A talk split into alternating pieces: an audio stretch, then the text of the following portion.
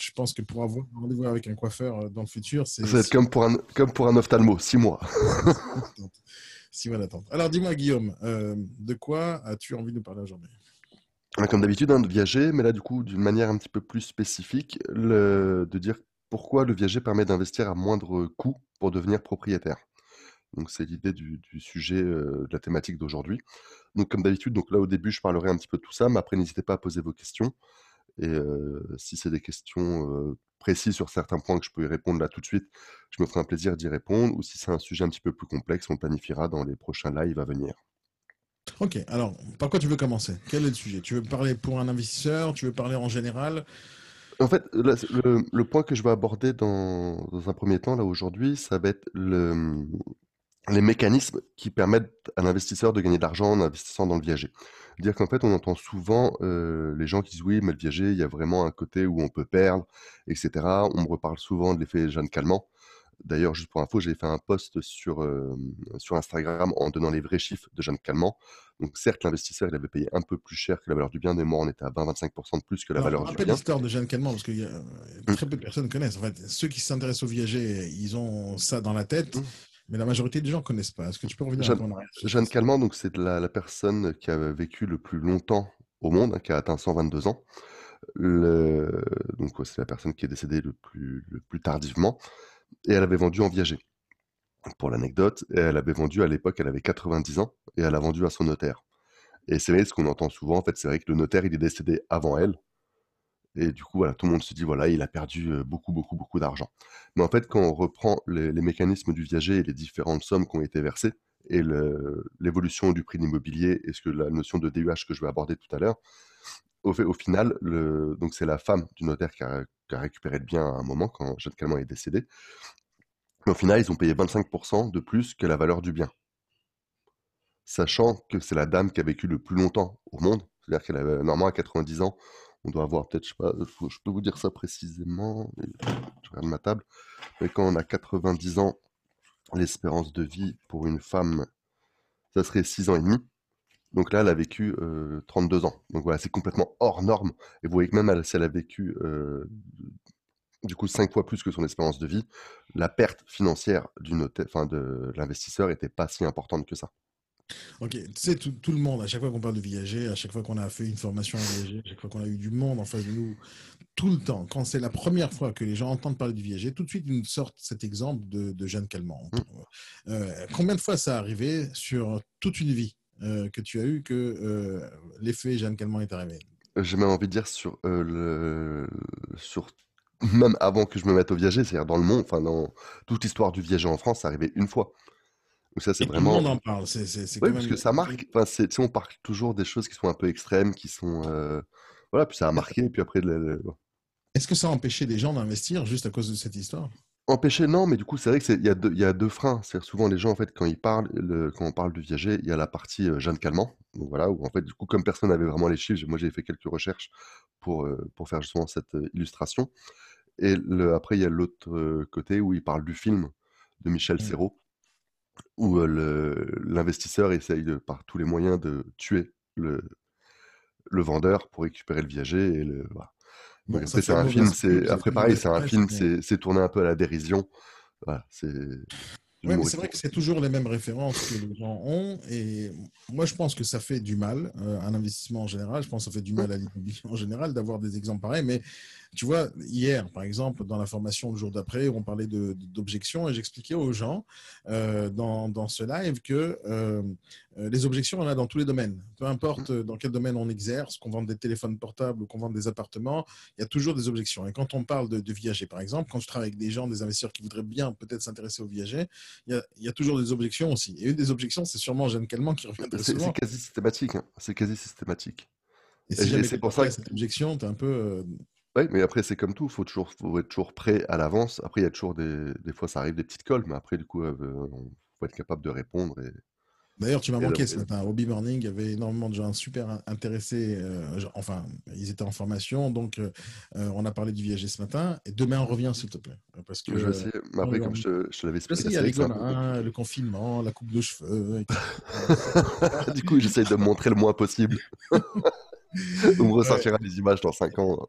Et, essaye, essaye, de venir demain, euh, demain matin, parce que j'en ai parlé beaucoup ce matin en, mmh sur ce sujet-là et euh, ça les a intéressés. Donc, euh, je, sais de je vais m'organiser pour. Euh, ça les a intéressés, ça va être cool. Alors vas-y, comment tu, veux partager ton écran Tu veux faire quoi? Oui, je vais partager mon écran. J'ai prévu quelques, quelques slides justement pour éveiller un petit peu mon propos. Alors les amis, pour ceux qui, peu importe où vous êtes, que vous soyez en podcast en ce moment même sur Spreaker, d'ailleurs pour ceux qui ne connaissent pas Spreaker, c'est ma plateforme de podcast où je stocke tous mes podcasts, mais il y a aussi du live. Donc vous pouvez suivre en live quand vous êtes dans la voiture, sur le scooter peu importe. Vous pouvez suivre, écouter tout ce qu'on fait. Tous mes lives sont diffusés là-bas en simultané, mais vous êtes aussi sur YouTube, vous êtes aussi sur Facebook. Peu importe où vous êtes, les amis, euh, laissez des commentaires ou posez des questions à, Guillaume.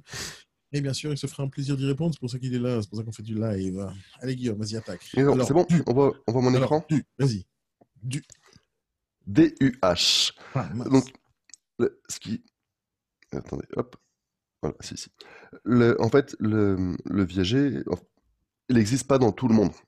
C'est seulement les pays avec le droit latin où il y a des, viagers. Et en fait, ça vient du droit de la propriété en France. Euh, j'imagine qu'il y en a beaucoup d'entre vous qui le savent, mais ça fait jamais de mal de le répéter. Quand vous achetez un appartement pour y vivre, etc., vous achetez la pleine propriété. Donc, dans pleine propriété, il y a deux choses. Il y a justement le bloc que vous voyez à gauche, là, le bloc 1 et le bloc 2. La pleine propriété, c'est la somme des deux. Le 1, c'est la nue propriété. La nue propriété, en fait, c'est le droit de disposer du bien, c'est-à-dire le droit de le vendre. Et en face, le, petit carré, euh, le 2, c'est le, dans le, dans le droit de propriété, normalement, c'est la nue propriété plus l'usufruit. Quand nous, on parle de viager, en fait, c'est un usufruit diminué.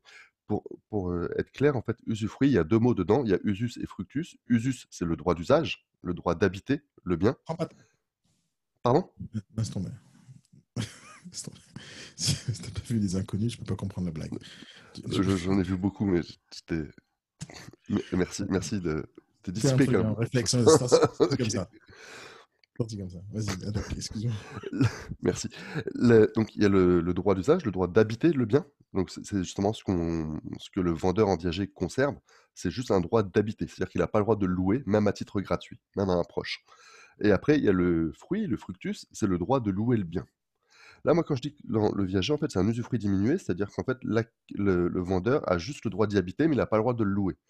C'est ce qui différencie d'une vente en nue propriété classique, où ça fera partie d'un des thèmes qu'on abordera euh, dans, dans, un des prochains lives, où on parlera que de, que de nue propriété. Donc, en fait, le fait que le vendeur conserve un droit d'usage d'habitation, ça va, va diminuer le prix du bien. C'est-à-dire qu'en fait, aujourd'hui, si vous achetez un bien en pleine propriété pour y habiter ou pour le mettre en location, vous l'achetez à 100%. Vous l'achetez s'il vaut 100 000, vous payez 100 000. Comme nous, en viager occupé, on va acheter juste la, valeur occupée, ce qui va arriver après, juste la valeur occupée, parce que le vendeur va continuer à habiter dans, le bien. Et en fait, c'est sur cette valeur occupée, la nue propriété, en quelque sorte, que vous allez payer un bouquet, donc une somme à payer au comptant le jour de la signature chez le notaire, et une rente viagère.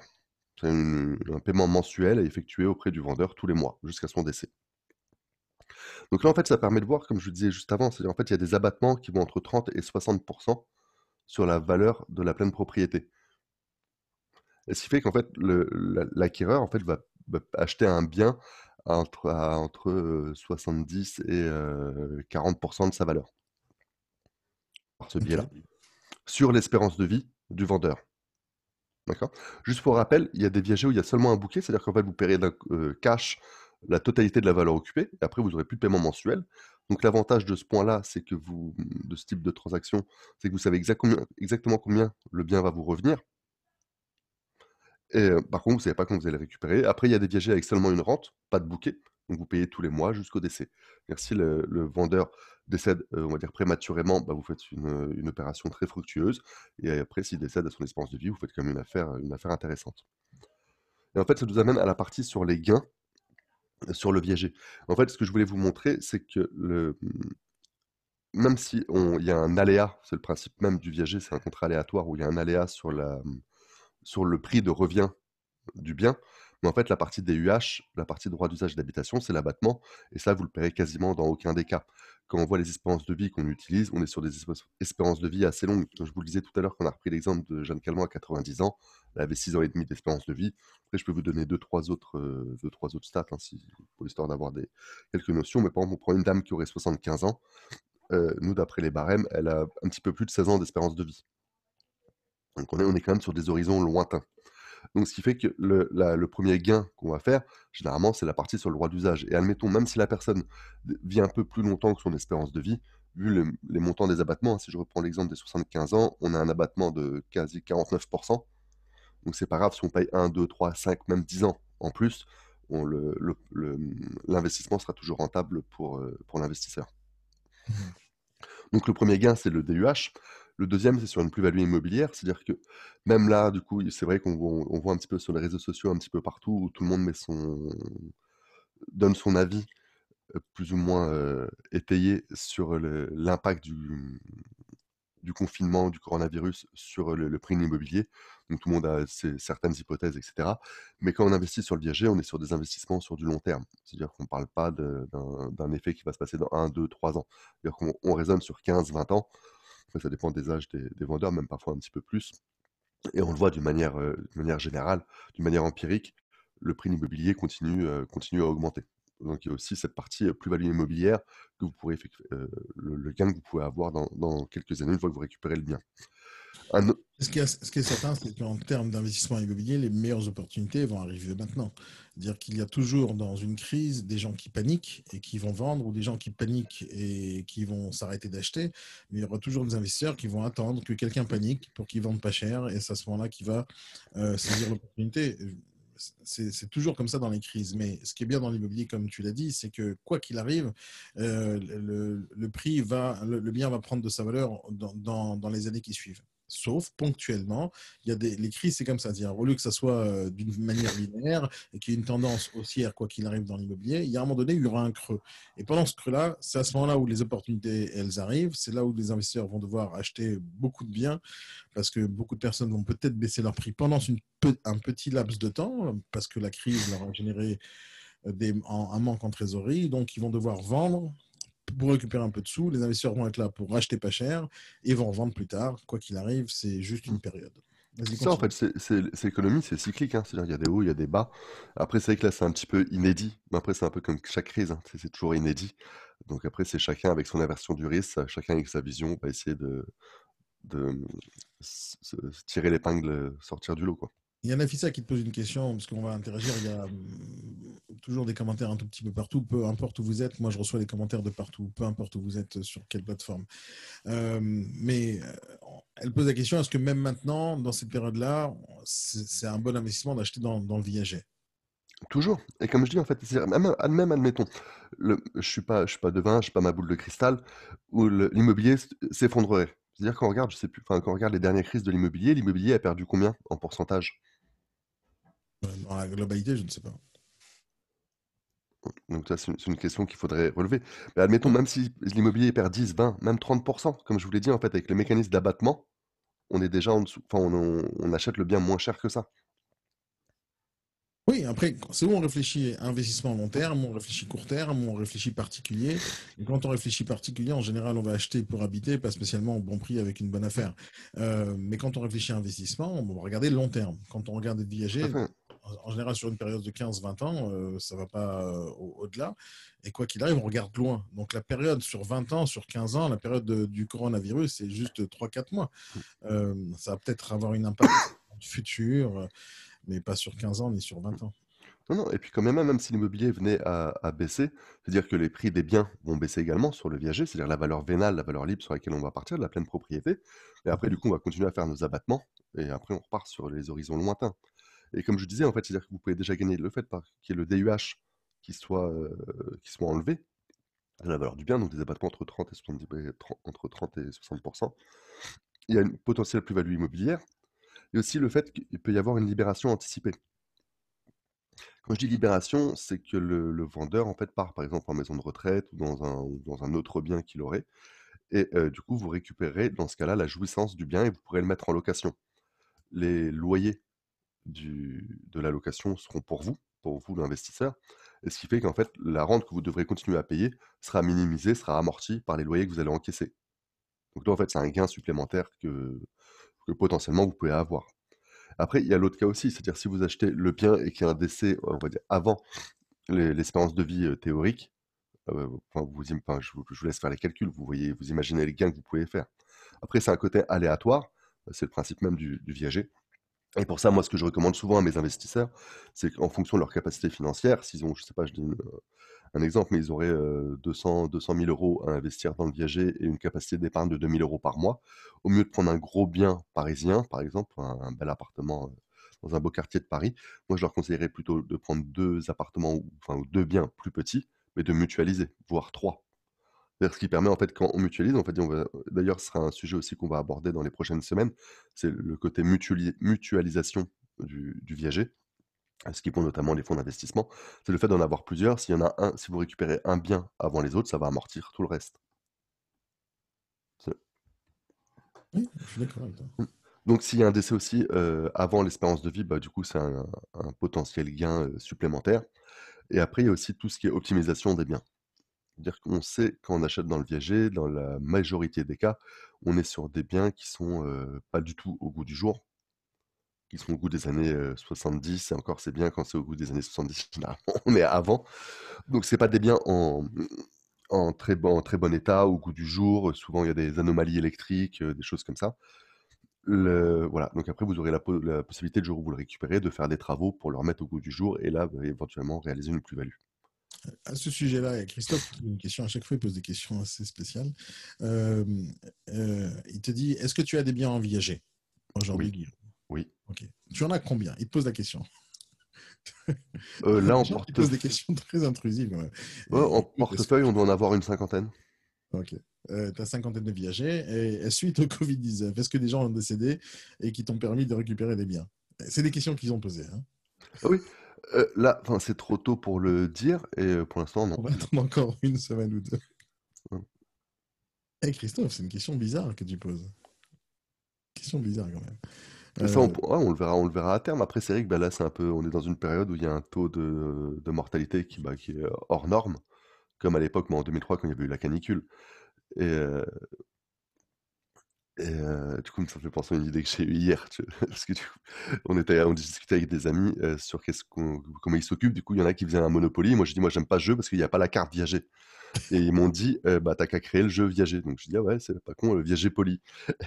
et du coup, il y aurait,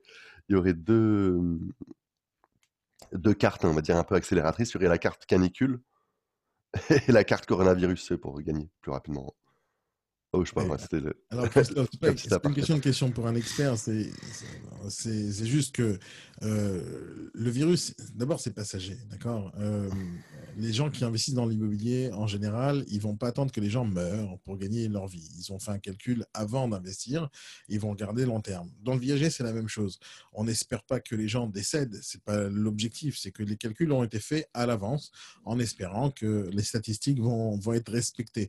Mais euh, je pense pas que les investisseurs en viager vont se frotter les mains euh, parce qu'il y a un virus, ils vont espérer que les gens décèdent. On parle quand même des gens, des êtres humains. Donc l'objectif, c'est pas c'est pas ça spécialement. Après, si ça arrive, ça fait partie du business, ça fait partie du risque que, les gens ont pris et que l'investisseur prend quand il achète un bien. Euh, Mais que ce soit euh, du virus actuel ou que ce soit d'une autre maladie ou de mort naturelle, etc. Enfin, c'est vraiment le principe même du viager, c'est le, contrat aléatoire. C'est-à-dire vraiment les deux parties peuvent être gagnantes. On s'engage sur une durée qu'on ne connaît pas. En fait, l'investisseur, il s'engage à vie, enfin sur la durée de vie du vendeur. Donc, comme on prenait par exemple le cas extrême, Jeanne Calment, bah, du coup, il s'est engagé sur 32 ans. Et à l'inverse, des fois, il y en a, bah, j'ai des investisseurs qui ont récupéré les biens au bout d'un, deux, trois ans. Hein. C'est vraiment le, principe même de, du contrat aléatoire. Je vais réagir à ce que dit euh, Christophe. Euh, l'objectif, c'est de gagner des sous. Les investisseurs pensent que, euh, que aux sous. écoute, Christophe, je suis un investisseur, Guillaume en est un, et il y a beaucoup d'investisseurs sur la planète. Bien sûr que l'objectif d'un investissement, c'est de gagner de l'argent, bien sûr. Mais c'est pas parce que tu as investi dans le viager que tu vas attendre que le papy sorte de chez lui pour le pousser dans l'escalier. C'est, pas l'objectif. C'est-à-dire, quand tu investis, c'est des, risques que tu calcules à l'avance. C'est pour ça qu'on fait des études viagères. C'est pour ça que quand tu investis dans l'immobilier, tu veux, tu veux, tu vas calculer la rentabilité, qu'elle soit brute, nette ou net net. Tu vas réfléchir, c'est un bon investissement ou pas. Si dès le premier jour où tu vas signer un compromis, tu as réfléchi et tu as pris les risques nécessaires pour acheter ce bien, ben, tu regardes à long terme. Tu regardes pas du jour au lendemain, sauf si tu es marchand de biens. Marchand de biens, tu achètes, tu revends, c'est l'objectif. Mais investir, c'est du long terme.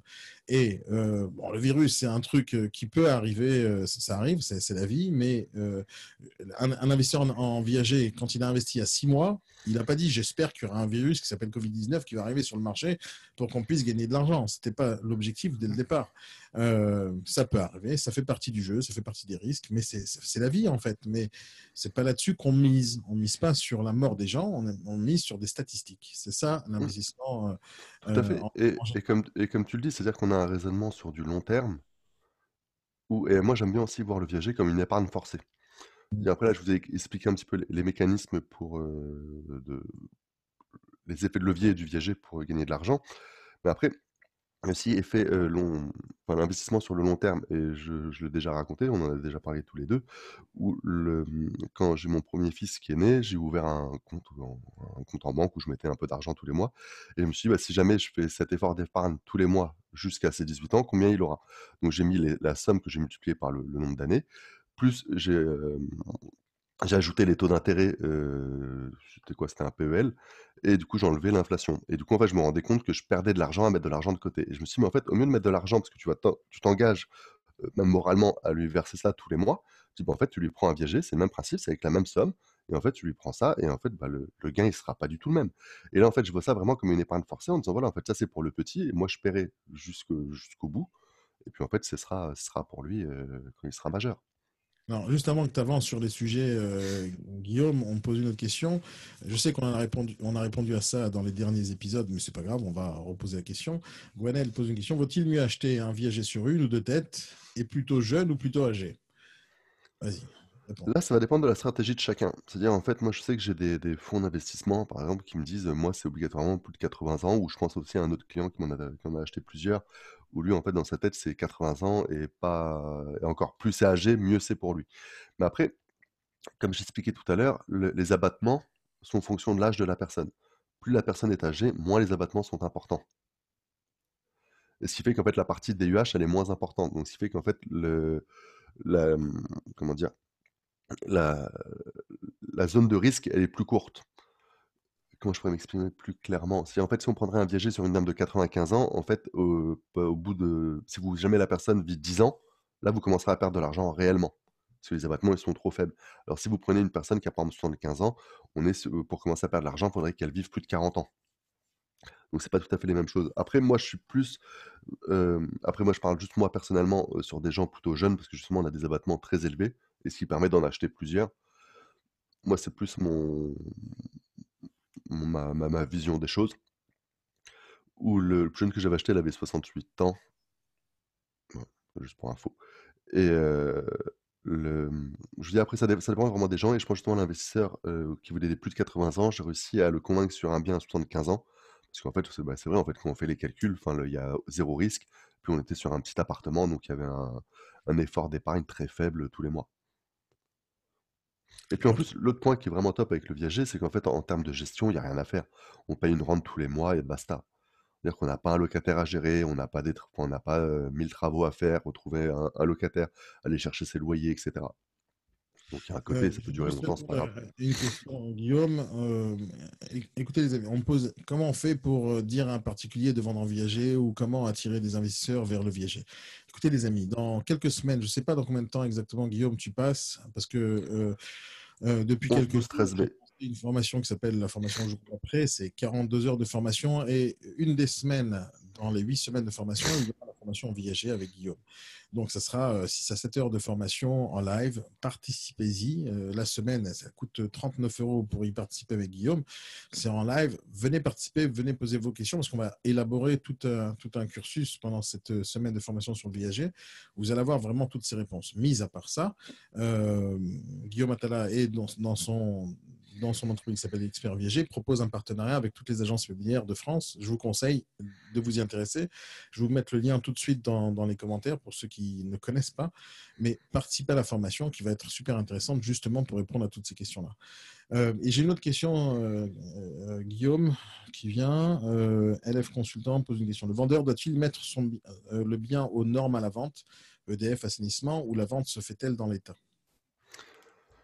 Encore une fois, ça dépend, enfin, c'est contractuel, c'est comme dans une vente enfin, comme une vente traditionnelle. C'est-à-dire, en fait, c'est un accord entre les parties. C'est-à-dire que la plupart des investisseurs, surtout privés, en fait, ils prennent le bien vraiment en l'état. Sauf sur la partie assainissement, il manque un diagnostic, parce que du coup, certaines communes l'imposent et il faut que ça soit aux normes, sinon ça sera à la charge de l'acquéreur. Après, ça peut être laissé à la charge de l'acquéreur si c'est su dès le départ. Le but, c'est que tout soit transparent. C'est-à-dire, on met vraiment tout carte sur table et au moment de la négociation, ça fait partie des, bah, des thèmes aussi qu'on va aborder. Hein. comment, comment faire un bon investissement en viager, tous les points à regarder. D'ailleurs, il y avait un podcast et un article aussi qui sont sur le, site d'Expert Viager à ce sujet-là. C'est vraiment en fait d'un commun accord entre les parties et du coup s'il y a des trucs qui sont en mauvais état et qui sont laissés à la charge de l'acquéreur bah du coup ça fera le prix sera ajusté en fonction de en fonction de ces différents points là après je sais qu'il y a l'un des deux fonds d'investissement avec qui on travaille où eux ils veulent pas une seule anomalie sur les diagnostics ils veulent pas de diagnostic même le diagnostic électrique s'il y a une prise où il n'y a pas la terre etc ils veulent que les travaux soient faits avant la réitération authentique c'est leur exigence mais en fait c'est connu dès le départ donc c'est cadré dès le départ. Ok. Alors, Il y a d'autres questions? Non, c'est bon, j'enchaîne. T'inquiète pas, dès qu'il y a une question, j'arrive vers toi. D'accord. Donc après, je disais en fait en termes d'optimisation, il y avait deux points que je voulais aborder sur ce sujet-là. Donc il y a un, refaire des travaux sur l'appartement ou la maison pour la remettre en état. Et après, il y a aussi des optimisations, par exemple avec des terrains à bâtir que vous pourrez détacher des parcelles. C'est-à-dire vous l'achetez occupé aujourd'hui. Souvent, il y a des maisons qui ont des parcelles assez importantes. Et du coup, dans ce cas-là, vous pourrez diviser le terrain et faire un terrain à bâtir plus revendre la maison. ce sera une optimisation du, patrimoine. Ensuite, la semaine dernière, on avait parlé, enfin, on avait plus abordé le, sujet de qui paye quoi. Donc, je vous avais promis de refaire un, petit document synthétique et écrit pour que vous puissiez le, bah, voir, l'appréhender visuellement.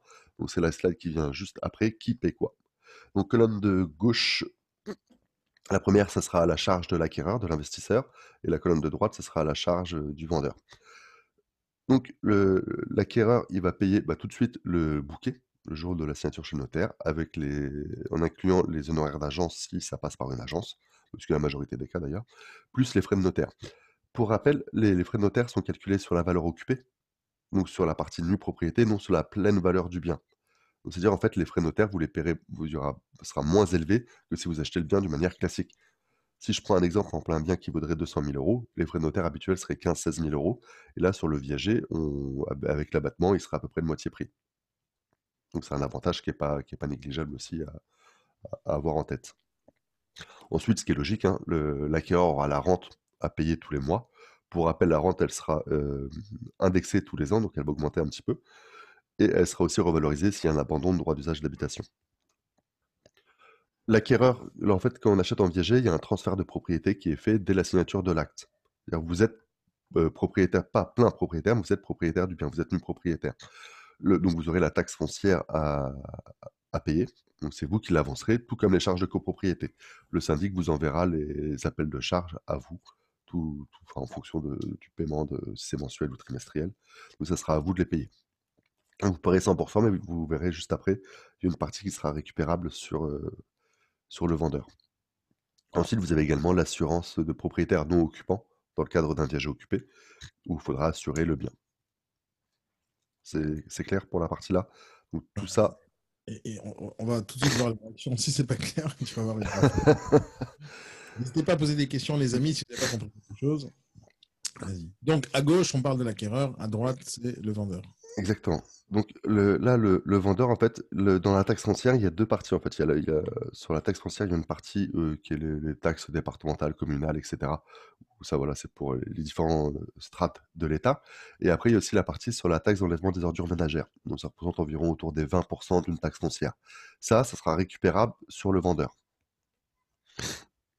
C'est-à-dire, en fait, l'acquéreur va payer la, taxe foncière dans sa totalité. Et après, du coup, il récupérera la partie-là sur, sur le vendeur. les charges dites locatives. On, en parlait la semaine dernière, en fait, dans les charges de copropriété. Donc, ce sera l'acquéreur qui paiera la totalité, mais il y aura une partie qui pourra récupérer sur l'occupant. Un peu comme un locataire, un bailleur et un locataire. Donc l'entretien qui va les payer, c'est sûrement le vendeur. L'entretien, c'est le vendeur.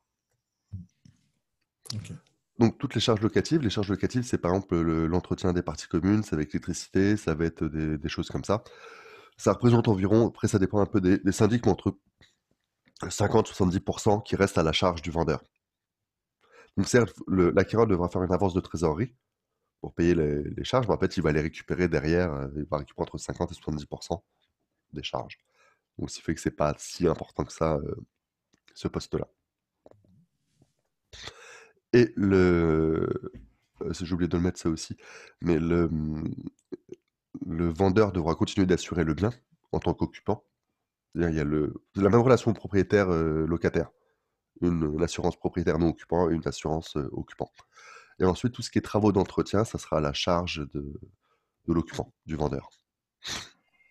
Gwen pose une question. Comment ça se passe pour euh, récupérer justement les charges? Comment tu appelles ça? TOM C'est comme ça que tu, tu, le prononces? Taxe d'enlèvement des ordures ménagères. Oui, mais comment tu fais pour les récupérer? Tu le demandes.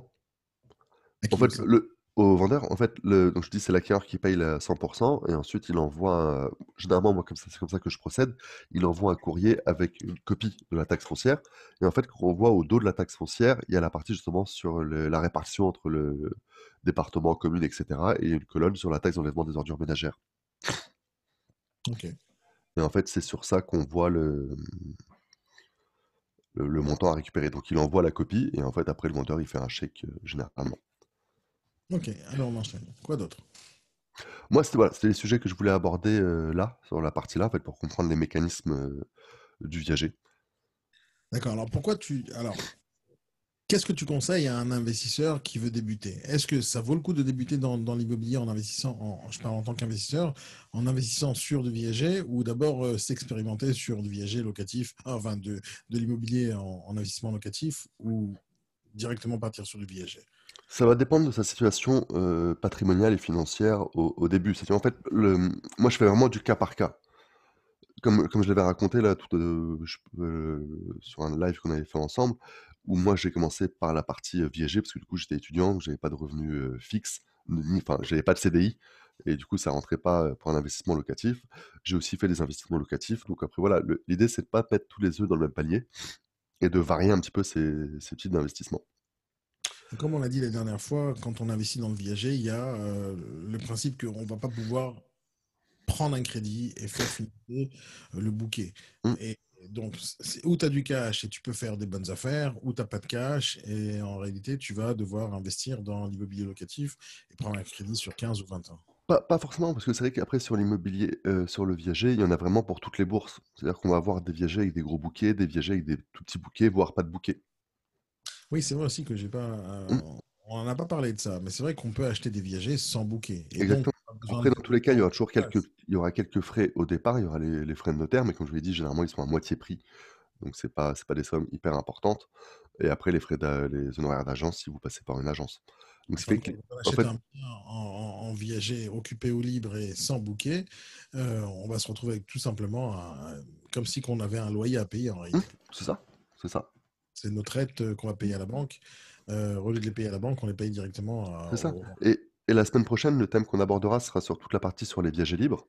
Donc euh, les, les, fonctionnements, etc. du viager libre et puis les, effets de levier et toutes ces choses-là. Et je vous donnerai quelques exemples où vous verrez en fait que vous pouvez devenir propriétaire et en fait quasiment amortir la totalité de la rente par, le, par les loyers. On pose une question, est-ce qu'on peut acheter un viager aux enchères? Moi, j'ai jamais vu cette situation, mais bon, est-ce que c'était euh, moi non plus. Après, euh, je pense que enfin, le, si on regarde le mécanisme, comment un bien se retrouve aux enchères, c'est qu'il y a eu une saisie. Donc ça peut arriver dans le cas où il y a eu une saisie. Bon, ça peut arriver. Moi, j'ai personnellement, j'ai pas vu ça. Moi non plus. Loi 48 euh, vendue aux enchères. J'ai vu plein de trucs aux enchères. Oui, mais après, le, le- mécanisme, en fait, c'est le même. C'est-à-dire, en fait, le bien, il va se retrouver aux enchères si l'investisseur se retrouve dans une situation de, de faillite. Et, non plus. Pourquoi? Parce que, comme on l'avait dit la semaine dernière, ça, on, revient au vendeur et c'est au vendeur de décider si mmh. pas. En plus. Donc je... Non, j'ai jamais ça. Ça peut arriver, pourquoi pas? Je sais pas. Je ne sais pas dans quelle situation, mais ça peut arriver. Euh, Christophe, il pose la question les honoraires d'agence sont basés sur le prix du bien ou sur le prix du bouquet? Ils sont inclus dans le bouquet, mais ils sont basés sur la valeur du bien. C'est, le même mécanisme qu'une agence traditionnelle. En fait, vous prenez un pourcentage par rapport à votre barème, euh, à votre barème que vous affichez, et en fait, vous l'appliquez sur la valeur du bien. Est-ce que à chaque fois, on parle toujours de bouquet honoraire inclus. Est-ce que une nous, personnellement, on met toujours les honoraires à la charge. Euh, il y a, un décalage, en fait, des fois dans le live, il m'entend trois secondes plus tard. Oui, excuse-moi, vas-y, on, reprend depuis le début, s'il te plaît. Il y a... Depuis le début, deux. Non, non, vas-y, vas-y. Reviens. Explique euh, sur cette question. Les honoraires. Les, honoraires, nous, on les met toujours à la charge de l'acquéreur. Parce que, comme, vous, comme je disais, en fait, c'est financé comptant, donc on ne va pas demander un financement euh, d'une banque. Et donc, en fait, ça va réduire les frais de notaire. Donc, on les met toujours à la charge acquéreur. Et en fait, euh c'est un pourcentage de la valeur du bien hein, qu'on inclut dans le bouquet. Quand tu fais le partenariat, par, exemple, avec les agences, qu'est-ce qui est préférable pour l'agence? De elle prendre le mandat ou que ce soit toi qui prends, qui prend le mandat Généralement, après, c'est pareil, c'est un peu du cas par cas, mais généralement, c'est plus avantageux quand c'est nous qui prenons le mandat, parce que nous, on est sur un barème plus élevé. C'est-à-dire? On est à 7% TTC de la valeur libre du bien. Donc une agence qui prend 3% en général sur ses mandats de transaction normales euh, va préférer prendre un mandat en... Bah, il y a 4% de plus. Et en fait, au final, même si on fait du 50-50 en intercabinet, bah, elle aura quand même gagné plus que si elle s'en était occupée toute seule. Exactement. Euh, tu as l'affaire du jour aujourd'hui ou pas? Ou l'affaire de la semaine? Toujours De la semaine. Alors, vas-y, annonce, la, annonce l'affaire du jour, partage ton écran. Je vais expliquer aux gens ce qui se passe euh, maintenant. Vous savez quoi Pour la semaine prochaine, je vais essayer de faire un petit jingle spécial pour l'affaire de la semaine avec Guillaume. Euh, je vais trouver une nana qui va me chanter l'affaire de la semaine. Euh, Carrément. Non, je sais pas. Bah, vu que tout le monde est chez soi, tout le monde a du temps. Euh, alors, je vous explique pourquoi on fait l'affaire de la semaine. Pour plusieurs raisons. D'abord, parce qu'on euh, a des affaires à proposer et, à vendre. Donc, s'il y a des investisseurs parmi vous qui ont envie d'investir dans le viager, ben, vous allez avoir une affaire devant vous. Mais la deuxième raison pour laquelle on fait ça, euh, c'est comme pendant ces lives, vous avez plein de questions, et c'est exactement la raison pour laquelle on fait ça, pour répondre à vos questions. Mais en regardant une affaire telle que Guillaume la présente en général à des investisseurs, vous allez tout simplement comprendre le mécanisme au fur et à mesure des, mmh. semaines. Vous allez comprendre le mécanisme du viager pour pouvoir le proposer dans le futur à des acheteurs, à des vendeurs, à des investisseurs, à, des, à vos clients, peu importe. Donc, vas-y. L'affaire de la semaine, Guillaume, c'est quoi? Donc là, euh, comment. Donc là, hop là, tac. C'est bon, l'écran est partagé. avant, que je commence avec ça, parce que euh, Christophe pose une question euh, et on en a répondu, on a répondu à cette question la semaine dernière. si l'investisseur meurt avant, est-ce que les héritiers héritent du viager? Alors d'abord, c'est les héritiers de qui? De l'investisseur? Tu as dit oui. Quoi À quoi, Guillaume? Ah, tu Le... En fait, c'est comme dans. Ça rentre dans, les... dans la succession du, du défunt. Et en fait, si donc il y a l'acquéreur qui décède, bah, il y a une succession qui est mise en place. en fait, c'est les héritiers de l'investisseur qui récupéreront le, cette charge. Mais je pense que cette question, il, a mal tourné et je pense que ça revient à la question qu'on nous a posée la semaine dernière. si l'investisseur meurt mmh. et arrête de payer la rente, en réalité, s'il n'a pas d'héritier, il va revenir au vendeur. exactement, exactement. Donc la question, je pense qu'il voulait poser, c'est si l'investisseur meurt, en fait, ou si l'investisseur arrête de payer la rente. Euh, et il a mis le cas qui meurt, mais s'il hmm. meurt, l'investisseur, donc s'il a des héritiers, ça revient aux héritiers. Tout à fait. Après, les héritiers, ils ont plusieurs options. Soit ils continuent à payer et voilà, ils récupèrent le viager. Soit ils disent, bah, nous, on n'a pas la capacité financière d'assumer cette rente, donc on va revendre le viager. Donc ils peuvent le revendre sur un viager occupé, par exemple, c'est un viager occupé, et récupérer une partie de l'investissement grâce au bouquet. Ou ils peuvent, après, c'est un, autre cas, mais en fait, s'ils ne payent plus la rente et qu'ils font, qu'ils vendent pas le bien, etc., du coup, ils perdent tout et c'est le, vendeur qui récupère la pleine propriété du bien. Ok, allez, je te laisse faire pour la l'affaire de la semaine. Raconte-nous tout. Donc là, on est sur un bien situé à La Rochelle. Donc, euh, La Rochelle, hein, je pense que tout le monde connaît, hein, c'est une ville qui est, assez sympa, qui est, jolie, qui est en bord de mer. 75 euh, 000 habitants. C'est une ville avec un marché de, un marché qui est plutôt tendu. On a un bassin économique, donc il y, a du boulot, il y a du business, il y a plein de choses qui s'y passent. Donc il y a un marché locatif qui est, assez tendu, donc s'il y a besoin de louer un bien, il n'y a aucun souci. Et euh, après, du coup, pareil au niveau des prix de l'immobilier, j'en parlais justement avec, avec avec mon directeur commercial, les ont, sur certains endroits de La Rochelle ont dépassé les 5000 euros du mètre. Donc, ce qui commence à voilà, c'est ça montre un marché assez tendu avec plus de demandes que d'offres. Donc c'est plutôt, un marché sympa pour, pour investir. Donc là, aujourd'hui, je vous propose, c'est un viager occupé sur, sur un homme de 77 ans. Donc il y a une seule tête, un homme de 77 ans. C'est un bien qui est situé dans le centre-ville. Donc, comme je le disais juste avant, en fait, c'est le, pour ceux qui connaissent La Rochelle, c'est assez sympa. À côté, c'est à côté de la place Verdun. C'est vraiment un, beau secteur avec une, une, réelle demande et avec peu de biens à vendre sur, sur le marché. Donc, c'est un appartement. Je vais faire pause deux secondes parce que tout à l'heure, quelqu'un nous a posé une question et je voulais rebondir sur le fait que là, tu proposes un viager avec une seule tête de 77 ans. Toi, en tant qu'investisseur dans le viager, pas en tant que, que directeur de Expert Viager, je te parle en tant qu'investisseur. Mm. Si tu dois choisir entre pour le même bien, enfin pour deux biens similaires, au même prix, même surface, même secteur, euh, comment tu fais ton choix si jamais on voit une tête 77 ans et deux têtes 77 euh, ans? Là, ça dépend de chacun. En fait, le, en fait, pour rentrer un peu plus dans le détail des. En fait, il faut, raisonner avec les calculs. On sait que si on prend une tête de 77 ans, ou que ce soit un homme ou une femme, ou deux têtes de 77 ans, les abattements seront plus importants s'il y a deux têtes. Parce que d'après les statistiques, on vit plus longtemps quand on est deux. L'amour fait vivre. C'était un petit moment poétique. Donc, ce qui fait que les abattements sont plus importants. Après, c'est encore une fois, chacun son aversion. Après, c'est vrai que sur le viager, ben, en fait, on, est en face de personnes avec des statistiques. Après, est-ce qu'ils vont. Euh, est-ce qu'on a envie sur une ou deux têtes? Enfin, ça revient, ça revient un peu de choses pro même, concrètement. Et après, je sais que bah, c'est pareil encore. Je dis, c'est en fait, c'est chacun. Moi, quand, je dis, on fait vraiment du cas par cas. Chez Expert Viager, on fait vraiment du cas par cas avec les investisseurs. Donc, c'est-à-dire, en fait, il y a une vraie discussion avec eux. C'est-à-dire qu'on s'assure que tous les points soient bien maîtrisés. Il y a les, différents mécanismes du viager, les différentes clauses qu'il doit y avoir dans un contrat, comment bien négocier, etc. Et après, il faut aussi une, étude patrimoniale euh, avec, avec les acquéreurs et on essaie de définir une stratégie d'investissement ensemble. Donc après, ça dépend aussi de leur aversion au risque. Est-ce qu'ils veulent une tête, deux têtes? Après les âges, on en discute, on voit en fait les points positifs, les points négatifs.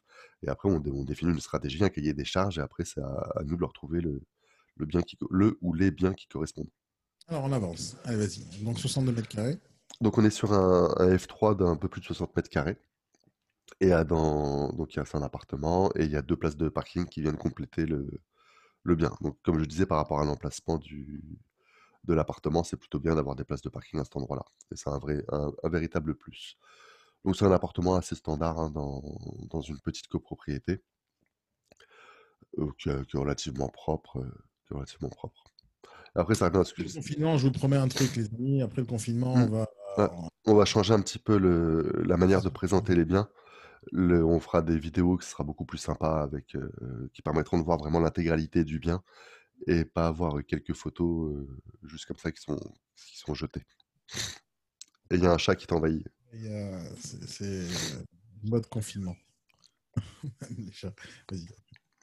Donc après, comme je dis toujours hein, sur le viager, donc euh, on est sur l'immobilier, donc il y a l'emplacement qui est important. Donc là, on est sur un emplacement de, de premier choix. Le, et après, au niveau euh, de l'analyse financière, donc on est sur un bouquet de 96 000 euros, honoraires inclus. Une petite rente, 360 euros par mois. Et pour un bien qui vaut euh, en valeur vénale, en valeur marché, à peu près 250 000 euros.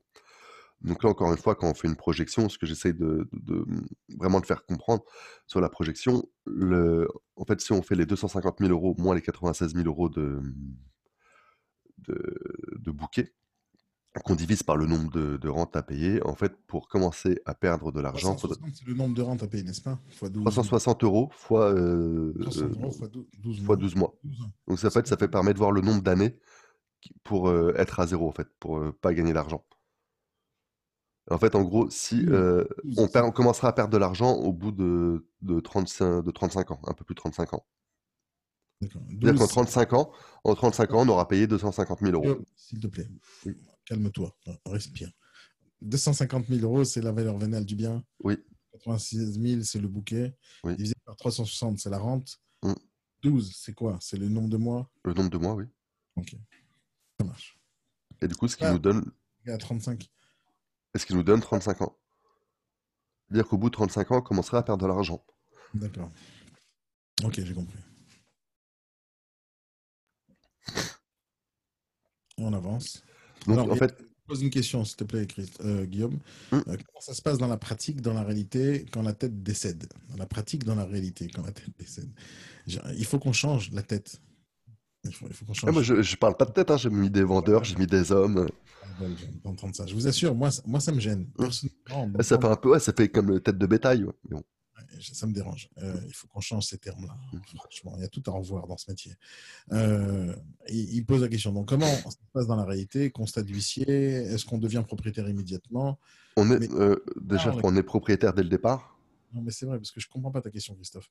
Non, non, mais en fait, il doit demander. je pense. Hein, le, après, il dira si c'est bien ça ou pas, ce que j'ai compris. Le, une fois qu'il y a le décès de la personne, comment ça se passe? Comment le mécanisme se met en place pour récupérer la jouissance du bien? Donc, il va y avoir il y a plusieurs cas de figure en fait. Si c'était un viager libre, bah, vous, êtes déjà, vous avez déjà les clés, etc. Donc il y a juste la rente qui, s'arrête de payer. Donc vous allez être averti par le notaire, parce qu'en fait, comme au moment de la signature de l'acte authentique, il y a, vous, êtes, vous devenez propriétaire. Il y a une inscription aux hypothèques, comme quoi vous devez payer une rente à tel, tel vendeur. Le jour où la personne décède, donc il y a une succession qui se met en place, il y a, enfin, il y a tout un côté administratif qui est mis en place par le notaire. Et donc, il va interroger les hypothèques, il va savoir qu'en fait, c'était vendu en viager à telle personne. Donc là, vous allez recevoir une information disant que la personne est décédée et que du coup, vous avez pu à, payer la rente. Alors, Christophe, là, on en a parlé de ça. Quand tu achètes un, viager, quand tu achètes un viager, en tant qu'investisseur, tu es propriétaire dès le premier jour. Tu n'es pas propriétaire quand il décède. Tu es propriétaire dès le premier jour. Mais il me fait rire. Alors, je ne sais pas si c'est une question sérieuse ou pas. Il demande est-ce qu'il y a une autopsie obligatoire? Next. C'est pas, pas géré, ce genre euh, Et du coup, donc, pour, finir ce que, ce que je racontais, donc le cas du viager libre, c'est assez simple parce que du coup, vous avez l'investisseur a déjà les clés. Dans le cadre du viager occupé, c'est un petit peu différent dans le sens où bah, vous n'avez pas les clés et que la personne était encore dans, dans les biens.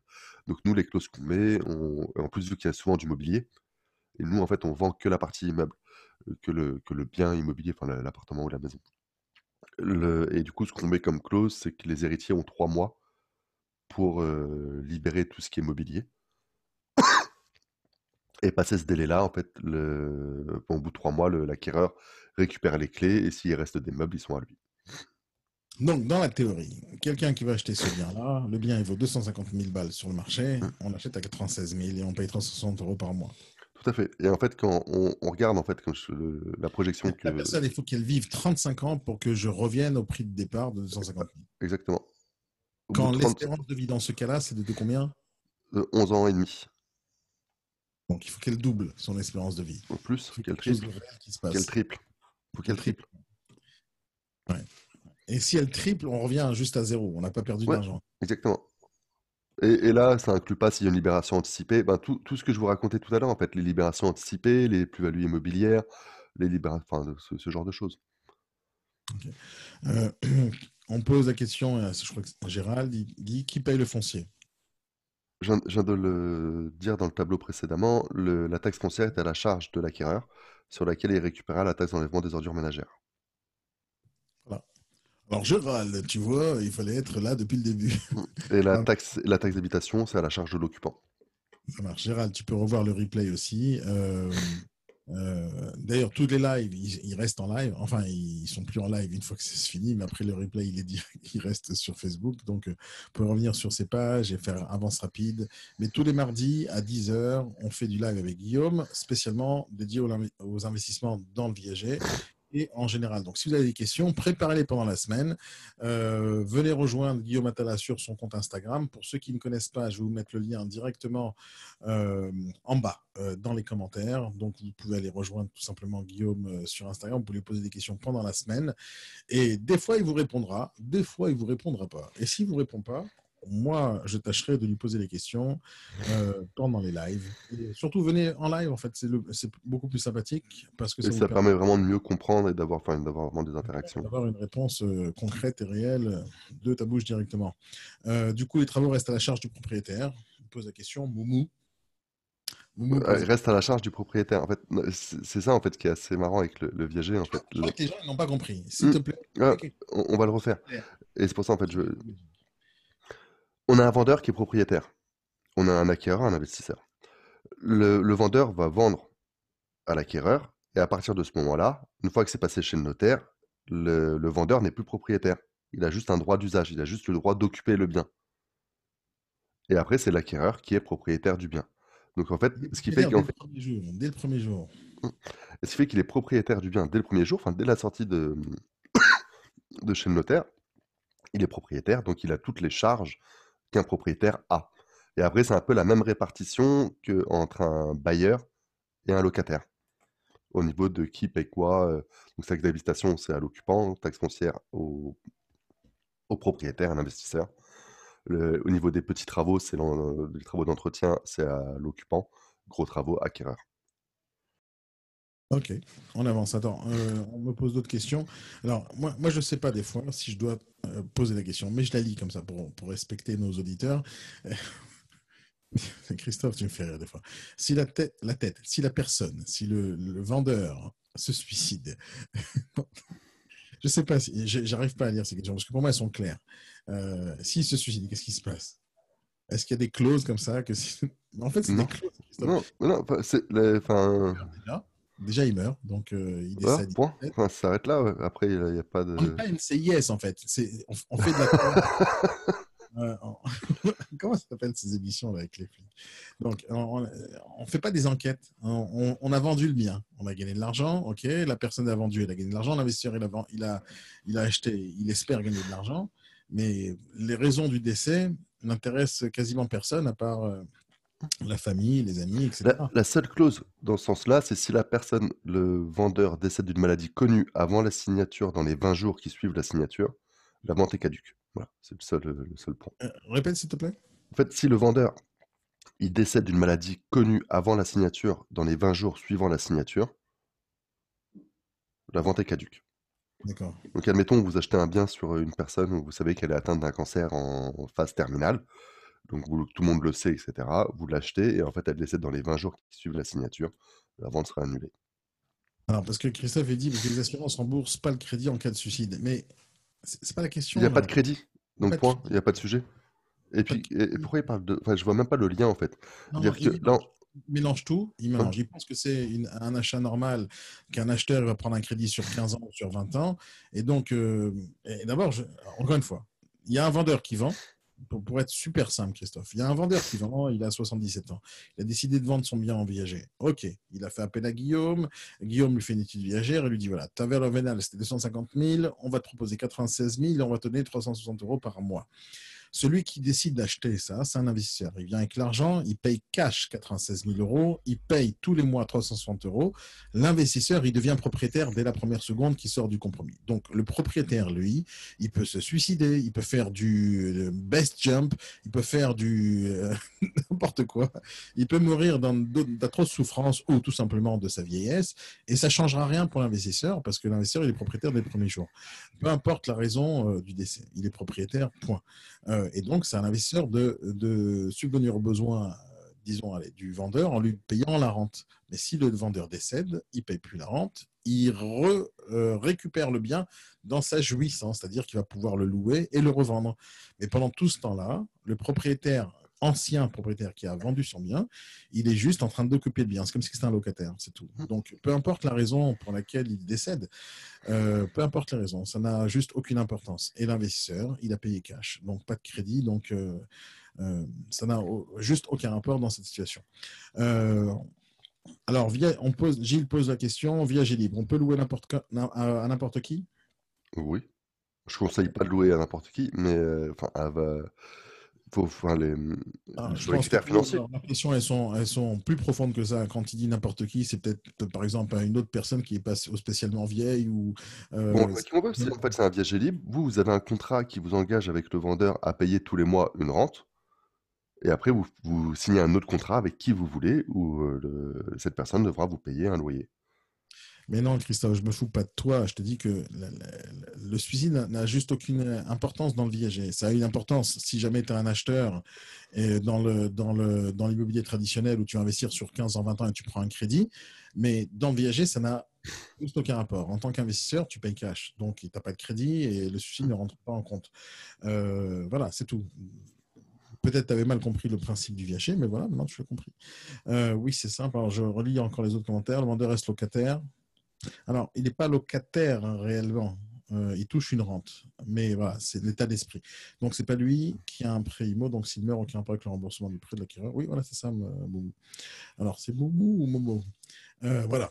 Tu voulais dire d'autres choses euh, Oui, avec le, bah, pour, conclure, pour conclure sur, sur l'affaire de la semaine, les points positifs et les points négatifs. Donc, en termes des points positifs, bah, c'est que là, on a eu un effort d'épargne qui est faible. Hein. on a eu une rente à 360 euros, donc c'est pas, pas énorme l'emplacement du bien, on est sur un, il y a vraiment un vrai potentiel sur le secteur euh, centre-ville de La Rochelle, c'est plutôt, plutôt cool. Et euh, sur le, je vous disais tout à l'heure, il y a deux parkings. Il y a déjà un des parkings que vous pouvez euh, louer et en percevoir les, loyers. Donc, ce qui fait que ça minimisera encore la rente. Donc, c'est plutôt, plutôt pas mal.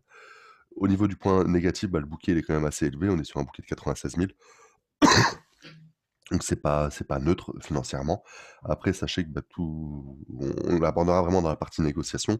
Mais comme j'essaye de le dire depuis le début de ces lives, le bouquet et rente sont inversement proportionnels.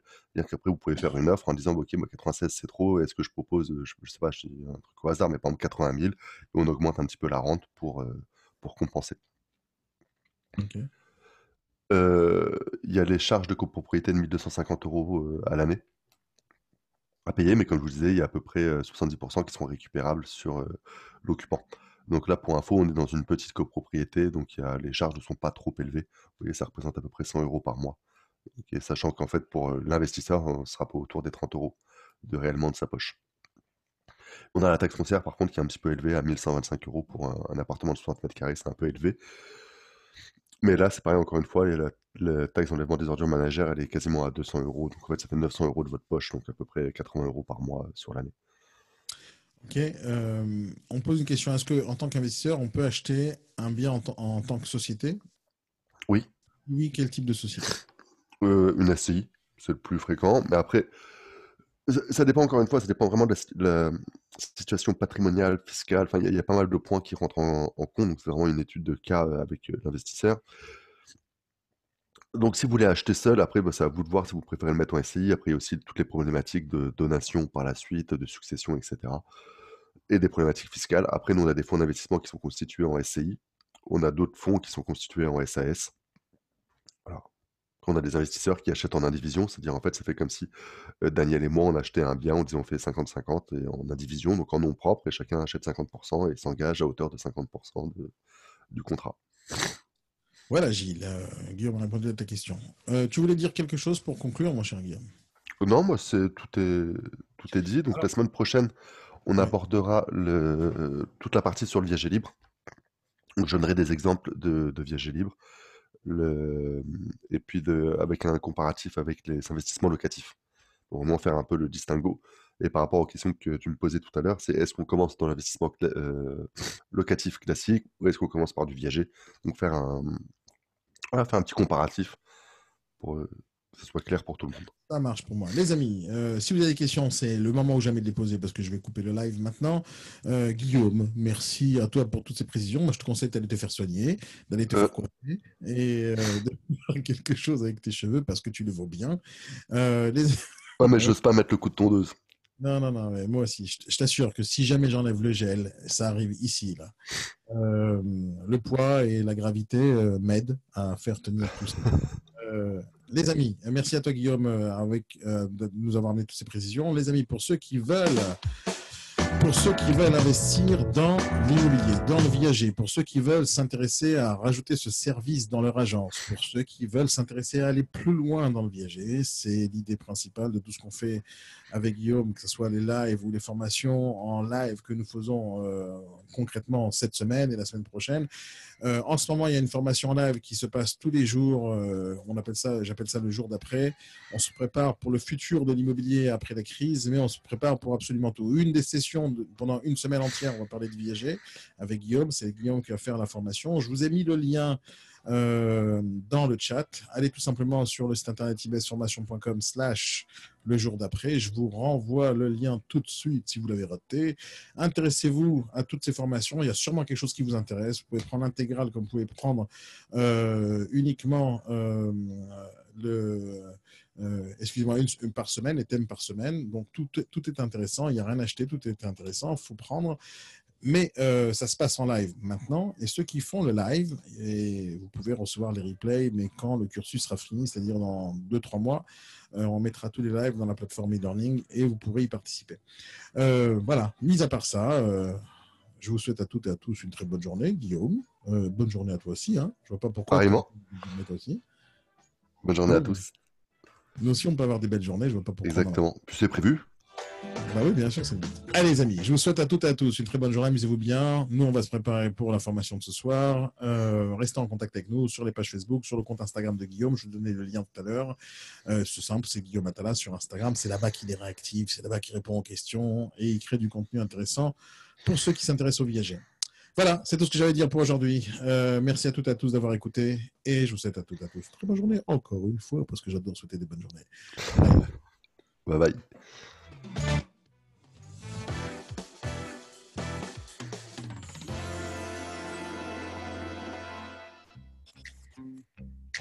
Bienvenue dans le podcast L'argent fait le bonheur.